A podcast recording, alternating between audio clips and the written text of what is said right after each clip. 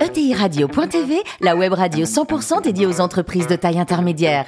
Animée par Alain Marty, en partenariat avec l'Union des marques et Généo Capital Entrepreneur, la société d'investissement des familles et des entrepreneurs qui voient loin. Bonjour à toutes et à tous, bienvenue à bord de ETI Radio.tv. Vous êtes 43 000 dirigeants d'entreprise abonnés à nos podcasts. Merci d'être toujours plus nombreux à nous écouter chaque semaine. Vous pouvez réagir sur les réseaux sociaux. Aujourd'hui, nous recevons Christine Jacquelin, directrice générale de la banque Palatine. Bonjour Christine. Bonjour Alain. Alors, vous êtes née au Maroc, à Oujda, et puis vous avez une licence d'histoire obtenue à Lille, et après un diplôme de Sciences Po. Un souvenir de cette partie inspection à la Chambre syndicale des banques populaires? C'était une belle période?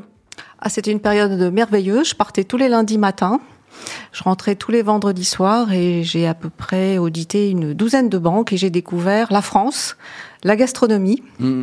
Euh, le vin, on en reparlera tout à l'heure. On en parlera tout à l'heure aussi. Vous avez également, Christine, passé six ans dans le domaine de la facturage? Oui, et ensuite, effectivement, après l'inspection générale, je suis partie faire de, de, de la facturage, beaucoup d'informatique, à une époque qu'on a un peu oubliée, où on faisait 25% de croissance par an. 20, oui, c'était il, y a longtemps. Quoi. C'était, on s'appelait la Chine à l'époque ou bon. Alors en 2011, vous êtes la, patronne des banques populaires d'Alsace. Est-ce que c'était une belle aventure? Alors effectivement, j'ai rejoint la Banque populaire d'Alsace en, en, 2011. C'était mon premier poste de direction générale. Parce qu'il n'y a pas tant que ça de femmes euh, dans la banque, hein, euh, au poste de direction générale. Pas encore, on va dire, il faut être positif. Alors j'avais la chance de bien les connaître parce que quand j'étais à l'inspection générale, je les avais auditées toutes les deux, enfin les, la partie Haut-Rhin et, et Bas-Rhin. Et donc j'ai retrouvé des gens que j'avais audités quelques années auparavant. Et puis surtout, j'ai trouvé une région extrêmement attachante. Mmh. Euh, des gens qui ont parfois changé cinq fois de nationalité. Et ça fait une région très particulière que moi j'ai adorée. En 2015, vous êtes euh, DG du Crédit Coopératif. Ça appartient à qui ça? Euh, le crédit coopératif appartient à ses sociétaires. Eh Et pour ceux qui ne le savent pas, c'est un statut de banque populaire. Donc c'est une banque populaire, mais qui est très particulière puisque elle a un réseau euh, national, à la différence des, banques populaires qui sont en région. Et puis surtout, c'est une banque qui est entrée, qui est ancrée vers l'économie sociale et solidaire, et qui a aussi un gros volet euh, financement des entreprises. Alors, depuis 2019, euh, vous avez atteint votre nirvana professionnel. Hein, vous êtes DG de la Banque Palatine. Alors, d'abord, ça appartient à qui? Qui sont les actionnaires de, Palatine? Alors, Palatine, elle appartient effectivement au groupe BPCE. Là, l'actionnaire, c'est à 100% BPCE SA, qui est l'organe de, de, contrôle et de surveillance du groupe. Le positionnement de Palatine, vous êtes très très proche des patrons de TI. Hein c'est notre positionnement. Nous avons à peu près 20% euh, de taux de pénétration dans les, chez les ETI en France. Et nous avons aussi une partie gestion privée qui reste euh, aujourd'hui minoritaire, c'est 15% de notre business, et la partie entreprise, c'est 85% de notre business. Et vous accompagnez à la fois le, dirigeant et l'entreprise, enfin, vous accompagnez tout le monde en fait. Hein. On, on, accompagne surtout beaucoup les entreprises et on voudrait accompagner un petit peu plus les dirigeants. Appel au peuple. Alors il y a 5000 ETI en France, 10 000 en Angleterre, 13 000 en Allemagne. Votre recette, Christine, pour qu'on passe de plein de PME à des, à des ETI françaises dynamiques, qu'est-ce qui nous manque? Ah, c'est une bonne question. Alors déjà, on a plein de petites entreprises. Oui. Donc, on sait pas qu'on manque d'entreprises, on manque pas de dirigeants, on, on, le voit euh, tous les jours. Le sujet, c'est qu'on n'a pas d'écosystème favorable pour faire grandir les entreprises. Alors, je vais peut-être rabâcher des lieux communs, mais euh, on est les champions du monde de la bureaucratie. Il faut savoir. Quelques noms peut-être? Non, non, non. Non, je vais pas dénoncer, ce serait pas sympathique. Mais il, faut euh, deux à trois fois plus de temps pour euh, créer une usine en France que dans les, nos, nos voisins, qui sont aussi d'ailleurs, euh, qui ont aussi de la bureaucratie. Hein. C'est vrai. Faut, faut, faut pas non plus dire qu'il y a que chez nous qui, où on en a, mais on en a visiblement un petit peu plus. Deuxième gros sujet, on a aussi beaucoup plus d'impôts de production. C'est de 5 à 6 fois plus que ce qui existe dans les autres pays environnants. Et pas simplement euh, l'Allemagne. Tout le monde prend en exemple l'Allemagne, mais des gens comme l'Italie, l'Espagne, le Royaume-Uni sont beaucoup plus ETI euh, e friendly que ne l'est la France. Mmh. Et puis, je pense aussi qu'elle a manqué une prise de conscience politique que les ETI, c'était des champions et que euh, Small était beautiful, donc on était beaucoup sur la création d'entreprises, les petites entreprises. De l'autre côté, les très, on a de très grands groupes internationaux qui ont des réussites absolument magnifiques, mais le créneau des, des entreprises de taille intermédiaire, c'est un sujet qui a longtemps été délaissé par les pouvoirs publics qui, pour lequel on, commence à avoir quand même des changements depuis 5 euh, ou 6 ans. Oui, il y a une vraie tendance. Quoi. Alors, est-ce que les Français bossent entre Français? Parce que les Allemands bossent que entre Allemands, les Anglo-Saxons pareil. Euh, est-ce que nous, aujourd'hui, on voit des, des, Ford qui roulent à Paris, demain on pourra avoir des, des Renault à New York, vous pensez? Bah Déjà, Renault exporte dans tous les pays. La police new-yorkaise qui roulerait en, en Renault? Alors, le sujet, c'est que nous avons d'un côté les États-Unis qui sont très protectionnistes. Oui. Euh, et America First, c'est pas c'est pas qu'un slogan, hein, c'est une, une réalité.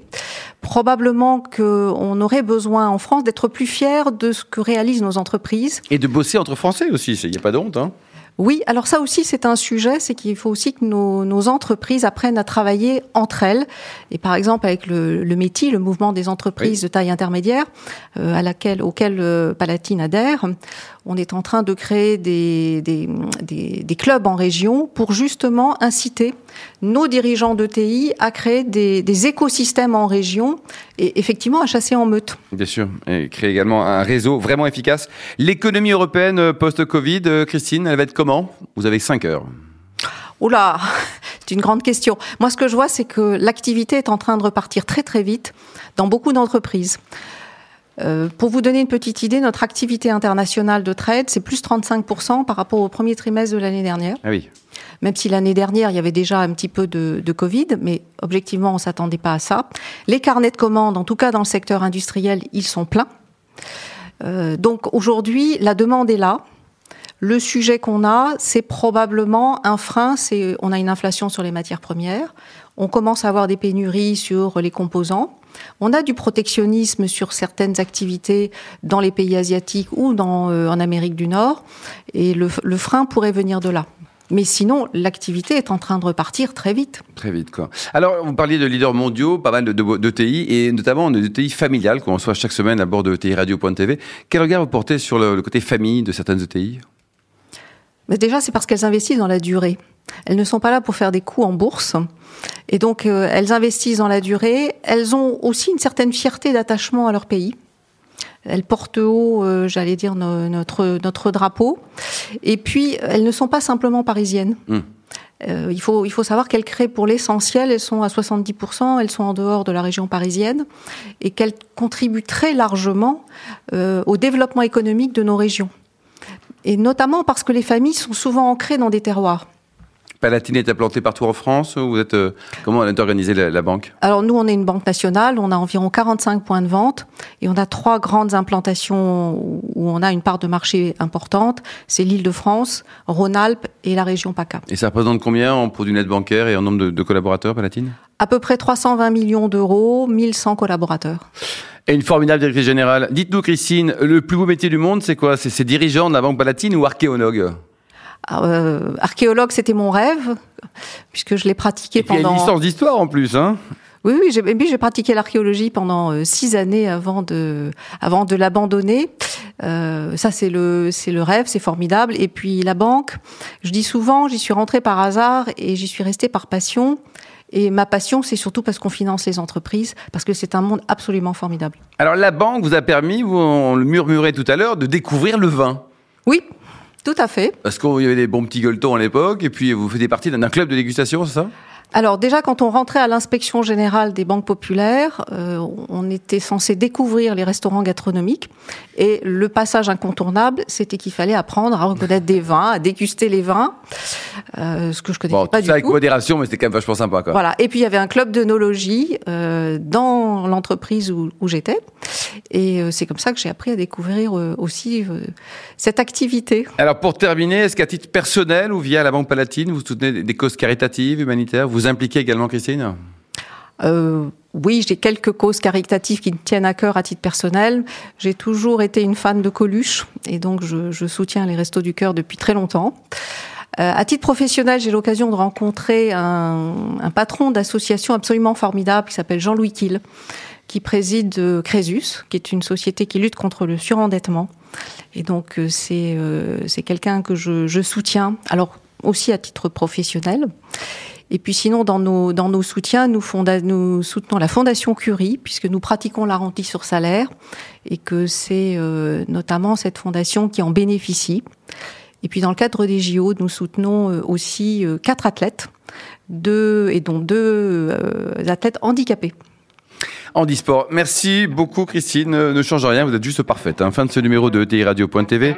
Retrouvez tous nos podcasts sur notre site et suivez notre actualité sur nos comptes Twitter et LinkedIn. On se retrouve mardi prochain à 15h précise pour une nouvelle émission. L'invité de la semaine de Radio.tv, une production B2B Radio.tv en partenariat avec l'Union des marques et Généo Capital Entrepreneur, la société d'investissement des familles et des entrepreneurs qui voient loin.